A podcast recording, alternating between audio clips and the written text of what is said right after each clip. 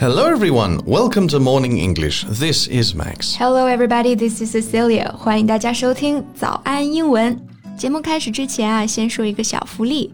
每周三，我们都会给粉丝免费送纸质版的英文原版书、英文原版杂志和早安周边。微信搜索“早安英文”，私信回复“抽奖”两个字，就可以参与我们的抽奖福利了。这些奖品都是我们老师为大家精心挑选的，非常适合学习英语的学习材料。 而且你花钱也很难买到。坚持读完一本原版书、杂志，或用好我们的周边，你的英语水平一定会再上一个台阶的。快去公众号抽奖吧！祝大家好运。Max, what's the craziest thing you've done with your wife? Um, getting married? yeah, I guess getting married counts. 我对另一半的想象有一个很重要的点，就是可以一起去做一些疯狂的事情。What kind of crazy things? People end up in jail when they are too crazy, you know? no, no, not like Bonnie and Clyde kind of crazy. 我不是要去当雌雄大盗啊. It's more like 张馨予 and Liang Hong kind of crazy. Oh, the couple who traveled around the world.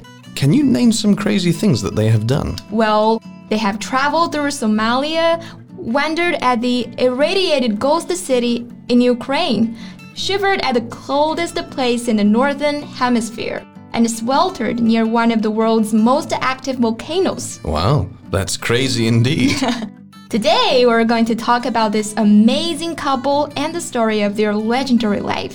我们的内容呢，都整理成了文字版的笔记，欢迎大家到微信搜索“早安英文”，私信回复“加油”两个字来领取我们的文字版笔记。People might want to know what drove them to make such a decision at the beginning. It's such a big decision, you know to leave everything behind and explore the world. 嗯，leave behind 这个短语呢，是指留下某事、抛下某事，就是说这对夫妻把一切都抛在身后了。Well, a lot of people talk about it, like one day I'll do this, one day I'll do that, but the day never came and they never really stepped out their comfort zone. Right. A comfort zone is a situation or position in which a person feels secure, comfortable, or in control. 嗯，也就是我们现在常常会提到的一个词啊，舒适圈。现在不是很多人都提倡要走出舒适圈吗？Well, I think this couple really did step out their comfort zone because they were pretty wealthy at that time. Hmm, lucky them. yeah. Well, such a journey requires money. Many people thought they were born into wealth. In fact, they were childhood sweethearts, growing up in families of oil workers in Beijing. Childhood sweetheart 就是我们说的青梅竹马，也就是说这种从小长在一起、两小无猜的恋人。And the two childhood sweethearts later started to run a successful business together. Mm. While they were making a fortune in their own business, they gradually got fed up over the successful lifestyle of luxury hotels and frequent flights. Then came the catastrophe of Wenchuan earthquake. As a rescue volunteer, Zhang witnessed many family tragedies. He realized that life is fragile and he had wasted too much time. That's when the couple made their mind up to find out the real value and meaning of life in their own actions. As the husband said, the most important thing in life is to experience all kinds of things and see the way all kinds of people live. After they had made enormous traveling plans around the world, including the pirates' country, Somalia, the cold pole, the ghost city in Chernobyl, and the gate to heaven, also the Eye of Hell volcano. Wow, I feel like if possible, they would have put Mars on their list. Yeah, and during this huge and incredible trip, they had been kidnapped by hired security captain, came in contact closely with reactor 4 in Chernobyl and went across the extremely freezing depopulated zone. 嗯，这个 depopulated 做形容词呢，表示人口减少的，或者说无人居住的。Zone 表示区域，那合起来 depopulated zone 就是指我们说的无人区。也就是说，在这个旅途当中啊，他们被保安队长绑架过，近距离的接触过切尔诺贝利的四号反应堆，还穿越过极寒的无人区。And they recorded most of their travels on social media mainly on Weibo and WeChat. Yeah, they regularly release pictures throughout their trip, with their followers often in awe of the majestic natural beauty. 他们发的一些照片记录了他们的沿途风景， 这种自然之美的震慑力啊，透过照片都能让人心驰神往，甚至心生敬畏。那敬畏，我们用 in awe of 这个短语来表达。Somebody be in awe of somebody something. However, their money has not always eased the journey. It took five years to prepare. He learned to swim, drive, sail, and master various vehicles. He also spent six months in library, studying the oceans, climates, and life saving. 所以说啊，这个环球旅行还真不是什么说走就走的旅行啊。他们前前后后花了五年的时间做准备，报考了直升机、帆船、滑翔伞、潜水等等证书， 又系统的学习了世界各地的文化、宗教习俗以及求生技能，真的是很不容易。Nevertheless, doubts never fade.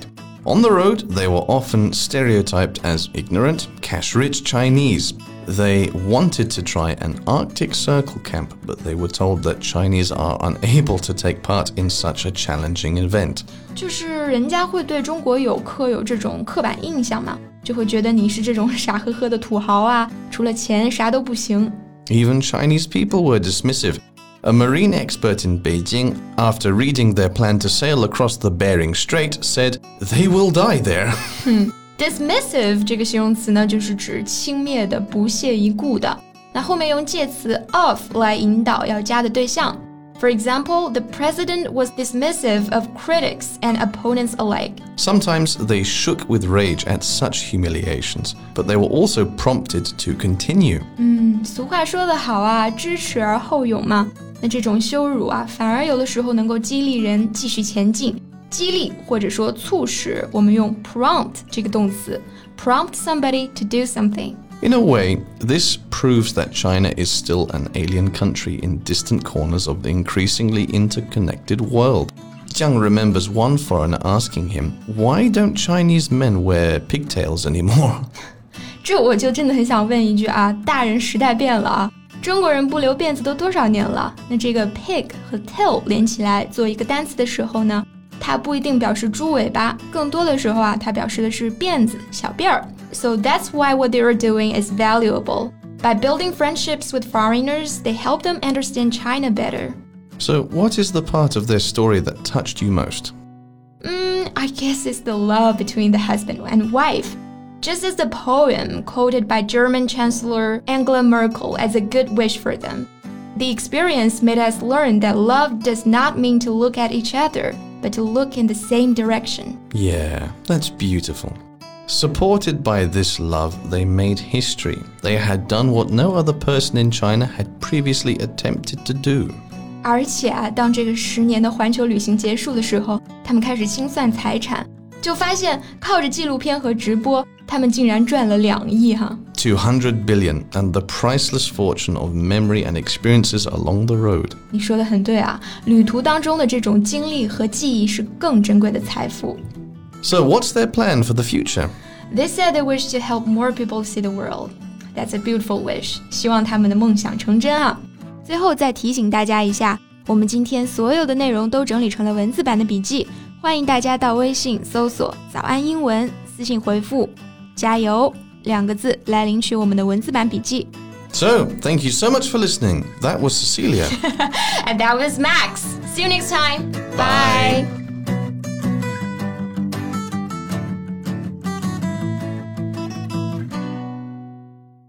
This podcast is from Morning English.